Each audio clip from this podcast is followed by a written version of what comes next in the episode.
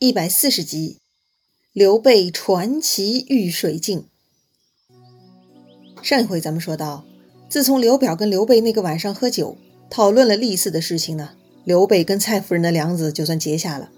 蔡夫人呢，跟自己的弟弟蔡瑁商议，要尽快除掉刘备。蔡瑁呢，先是想趁夜杀刘备，结果被刘备给逃脱了。后来蔡瑁又在墙上写反诗，想鼓动刘表对刘备用兵。结果被刘表给识破了，也没能够得逞。最后，蔡瑁呢又搞出了新花样，他把刘备啊叫来襄阳主持什么大会，想趁机干掉刘备。最后呢，还是被刘备给逃脱了。这个呀，就叫命不该绝呀。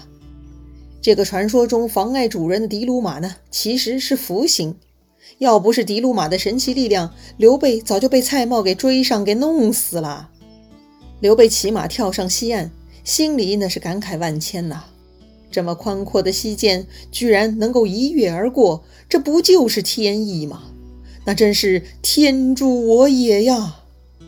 于是呢，刘备就慢慢的向着南漳方向行进，走着走着就到了傍晚时分了。这个时候，突然看到一个牧童骑在牛背上，吹着短笛呢，就跟刘备迎面而来。刘备听到这个孩子的笛声很优美。被他给吸引了哈，于是呢就停下脚步，立马驻足观赏这个牧童吹笛子。这个牧童呢本来吹得好好的，看刘备盯着自己啊，这孩子呢就停下来了。牧童啊也仔细端详刘备。过了一会儿，孩子就开口了：“将军莫非是破黄金的刘玄德吗？”刘备被这个孩子一问呢，吓了一跳，他就问牧童了。你一个乡村小童，怎么知道我的名字呢？牧童回答说：“我本不知，只是在师傅身边听客人经常说到一个名叫刘玄德的人，身长七尺五寸，垂手过膝，目能自顾其耳，是当世英雄。今天遇到将军，似乎就是这个模样啊，想必就是啦。”刘备觉得很好奇哈。这孩子的师傅是谁呀？为什么这些人会议论我呢？就问牧童了。牧童回答：“我师傅复姓司马，名辉，字德操，颍川人也，道号水镜先生。”刘备接着问：“那你师傅的朋友又是谁呢？”牧童就说了：“师傅与襄阳庞德公庞统为友。”哦，这些人是谁呀？这些名字啊，刘备听都没听说过呀。刘备继续问：“庞德公跟庞统什么关系呀？”牧童回答：“叔侄也。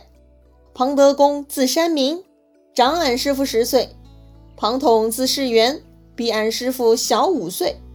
有一天，我师傅在树上采桑，正好庞统来相访。”两人坐于树下，共相议论，聊了一整天都不知疲倦。我师傅很喜欢庞统，称他为弟弟。哟，这个小牧童还真是的哈，居然如此竹筒倒豆子般和盘托出了。刘备听得很入神呐，他又问小孩：“你师傅住在哪里呢？”牧童摇摇一指，说：“呀，前面林中便是师傅庄园。”哎呦，了解到了这么多信息，刘备呢总算回答牧童的第一个问题了。他说呀：“我正是刘玄德，要不你带我去拜见你师傅？”果然呐，这个刘备行走江湖哈，经验丰富。一番对话呢，刘备掌握了所有信息，而这个小朋友啊，就是幼稚天真了。自己说了这么多，刘备才坦然相告：“没办法呀，俗话说得好嘛。”人家吃的盐比你吃的饭还多呢，小朋友啊，还得多多历练呢。这个小童子听说对方果然是刘玄德，他很得意，看来自己的眼光很准呐，就屁颠儿屁颠儿的带着刘备去见师傅了。到了他师傅水镜先生的庄前，刘备下马走进院子，却听见里头传出来优美的琴声，把这个刘备听的是如痴如醉呀。刘备呢，让小童子别急着通报。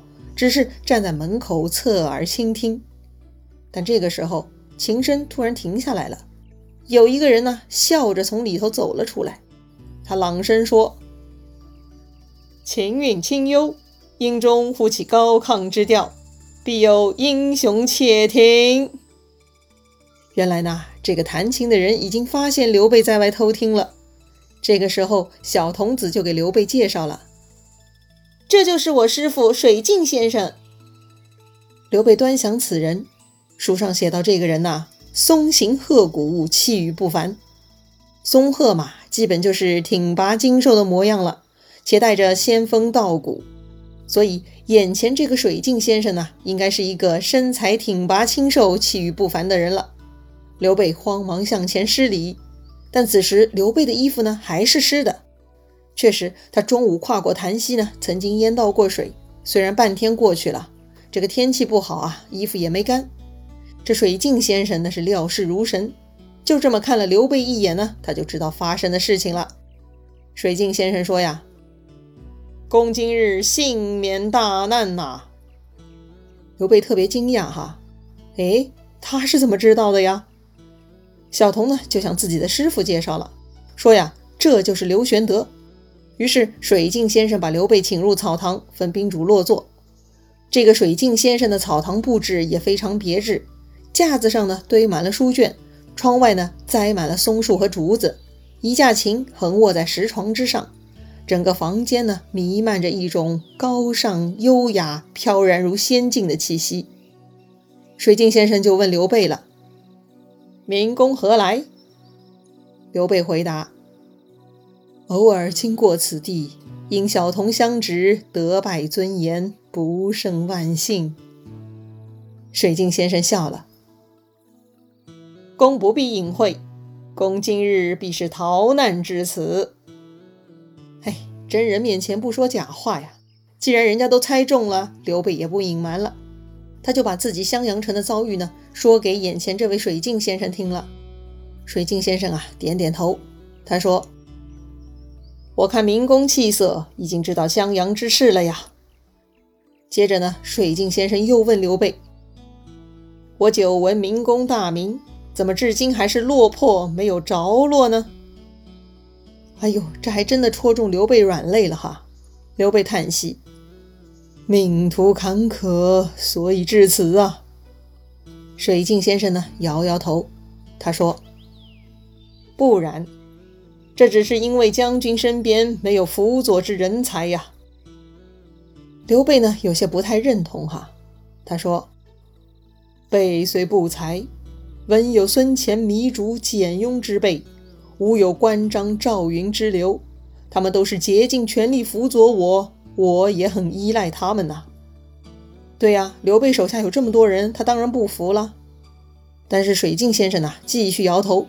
他说：“关张赵云都是万人敌，可惜没有遇到善用他们的人呐。像孙乾、糜竺之辈，那只是白面书生，并非经纶济世之才呀。”哎呀，这个水镜先生的言论令刘备耳目一新。从来没有人帮刘备分析过团队的情况，如今听水镜先生这么一说，刘备也颇为认同哈。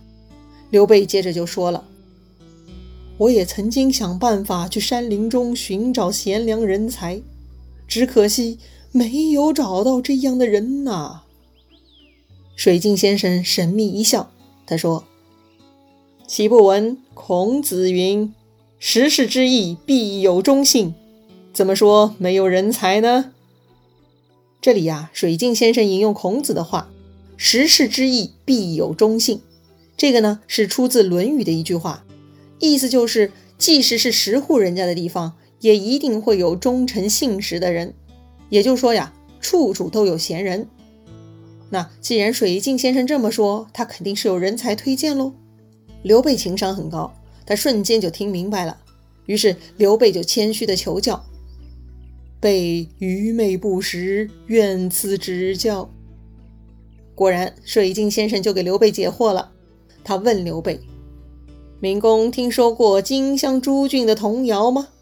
说八九年间始欲衰，至十三年无节移。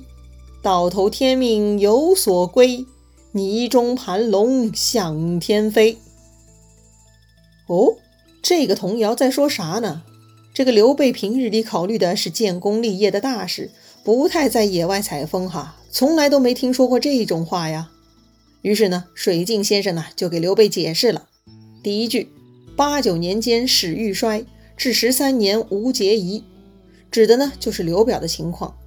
建安八年，刘表的前妻陈氏去世了，刘表呢又纳了后妻蔡氏，而蔡氏呢又是荆州名门望族，不是善类，刘家之乱呢从此开始。所以呢，童谣中说八九年间开始进入衰败了。但童谣很厉害哈，又说至十三年无节仪，意思就是啊，刘表会在建安十三年去世之后呢，刘表势力就完蛋了。后一句。到头天命有所归，泥中盘龙向天飞。意思就是刘表完蛋以后呢，就会有泥中盘龙飞出升天，取代刘表势力，成为荆襄之地的新主人。哦，现在你明白前面蔡瑁栽赃的那首诗的厉害之处了吧？说的是刘备有飞龙升天的志向，正好跟童谣中说的泥中盘龙相呼应了。以此证明，刘备呢就是想成为那个取代刘表的荆襄之地的新主人，所以刘备呢就是想造反了。当然了，幸亏刘备文化水平比较低哈，他平时不会吟诗作赋的，所以呢刘表没有相信那首诗。OK 啦，说回童谣，水镜先生对此童谣的解读呢，也认为那个泥中盘龙就是刘备。这里呢，咱们插一句哈。此时，水镜先生跟刘备的对话是在建安十二年，而童谣中的预言呢是建安十三年，刘表完蛋，刘备上台，那也就是下一年的事情了哈。之前咱也聊过，在古代呢，这些童谣啊特别有意思，虽然是在儿童间传唱，但其实呢却是有心人故意散播的言论。既然事情还没发生，那么此时这种预言，与其说是猜到未来，不如说是引导未来呀。话说刘备听到水镜先生这么解释童谣之事，说自己是那个泥中盘龙，刘备是吓了一跳哈，赶紧推辞说：“我刘备怎么敢当啊？”水镜先生呢，却是一副了然于胸的样子，微微一笑，自顾自说：“哈，如今天下之奇才都在此地，明公应该去聘请他们呐。”刘备赶紧就问了：“哪里有奇才？”都是哪些人呢？水镜先生就说了：“伏龙凤雏二人得一，可安天下。”伏龙凤雏何人也？刘备被他说的更懵了哈。水镜先生呢，却抚掌大笑，不肯回答了，只是看着刘备急切的模样，很高兴，嘴里喊着“好好”，却不肯解释这个伏龙和凤雏。刘备还想追问。可是这个水镜先生就扯开话题了。他说呀：“天色已晚，将军可在此暂宿一宿，明天我再告诉您。”那了解三国故事的朋友都知道哈，这里水镜先生说的伏龙凤雏是谁？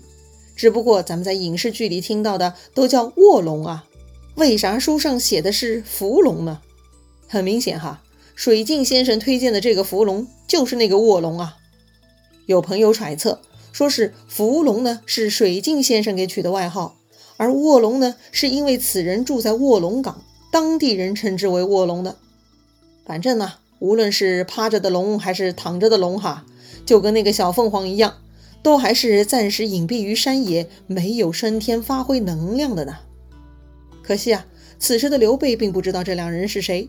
这个水镜先生呢，又卖关子。